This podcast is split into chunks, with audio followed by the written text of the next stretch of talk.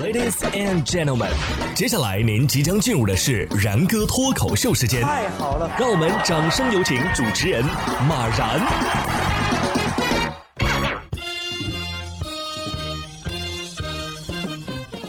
然哥说新闻，新闻脱口秀，各位听众大家好，我是然哥。正在听节目的朋友，想问大家一个问题啊，就是你平时用手机打字的时候，是用九键呢，还是用全键呢？反正然哥呀是用九键的，但是 近日有网友投稿说呀，自己平常习惯用九键打字，但有时候啊确实老是打错字，就被同事吐槽说：“你是不是活在按键机的时代啊？”嗯。确实，零零后应该用九键的不多，因为他们应该没有用过功能机，当年也一定没有在课桌里玩过盲打。哎，第一次感觉自己啊，确实是老了。但是九键不光打字快，而且按键大，看得清楚啊。呃，有没有可能看不清楚，或者是手指没那么灵活，也是老了的症状呢？下面这两种麻辣烫，你又喜欢哪一种呢？七月二十四号，在韩国某网络论坛上，有人发帖说呀，中国的麻辣烫很油腻，看着呢没有让人下嘴的欲望。而麻辣烫在引进韩国之后啊，在韩国的改良下才在韩国爆火的。有韩国网友说呀，如果没有韩国的改良，这种油腻的中式麻辣烫绝对是无法畅销的。然后我就看了一下图，他们所谓的中式麻辣烫，我看着怎么像冒菜呢？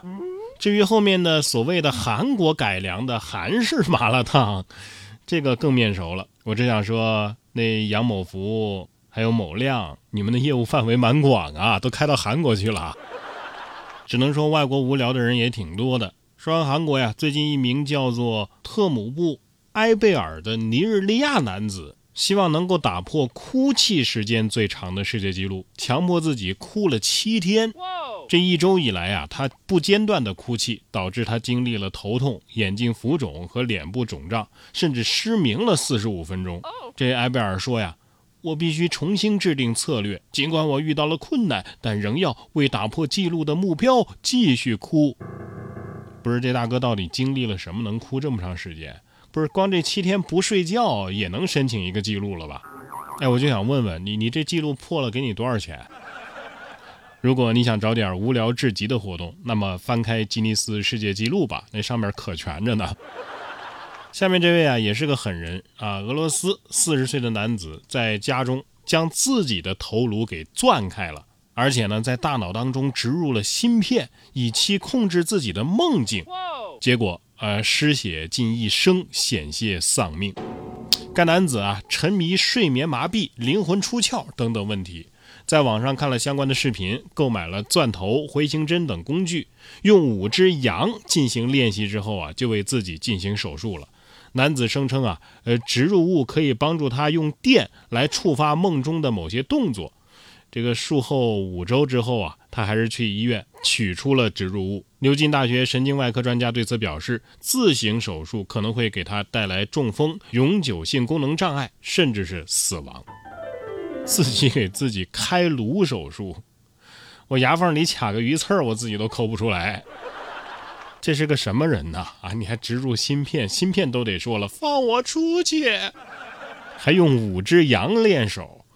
哎，大哥，你那羊肉吃不吃的？要是吃不完，可别浪费了啊！赶紧联系我。作为一个吃货，也得讲吃货的吃德。下面这位啊，就不讲吃德。最近，北京的一家餐饮店当中的食客吃出了蟑螂，转头呢就电话通知商家，要求十倍的赔偿。商家先是转账了一千块钱，呃，又答应男子啊啊给他买一条中华烟。商家呢将情况反映给当地派出所之后，民警在走访中发现已经有多家餐饮店中招，于是民警将该男子抓获，并在他的随身物品当中发现了一罐的蟑螂。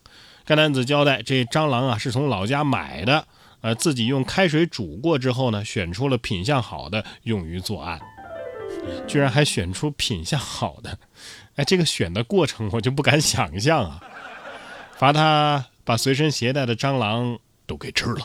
如果觉得太过分的话，要不你这蟑螂不都是水煮过的吗？你把那煮蟑螂的汤给喝了，那玩意儿才补呢。下面这位乘客呀，这目的好像也不是那么的单纯。七月十六号，黑龙江哈尔滨有人拍视频说呀，自己要求公交车司机开空调，可是司机呢拒绝不说，而且态度很不好，甚至对乘客说呀，别跟我说话，影响我情绪。而拒开空调的理由呢，司机是这么说的。啊，这车辆啊电量不够了，因此无法开空调。对此，当地的公交公司工作人员回应说呀，这件事儿确实属实。当时该乘客呀，也就是拍视频的这个人上车之后啊，称自己在外边跑得满头大汗，要求司机啊把空调打开。而且刚开始呢，该乘客并没有开始录像。由于当天早上哈尔滨当地的气温只有十八摄氏度，街边的行人以及驾驶员呢，呃，都是长袖穿着，而且当时啊，车上是老人居多，司机呢就以得考虑全体乘客为由拒绝开空调。之后呢，司机主动提出退给这位乘客一块钱，因为空调车的车费是两块嘛，呃，但是呢被乘客给拒绝，并趁司机火气上来的时候，该乘客这才打开手机进行录像。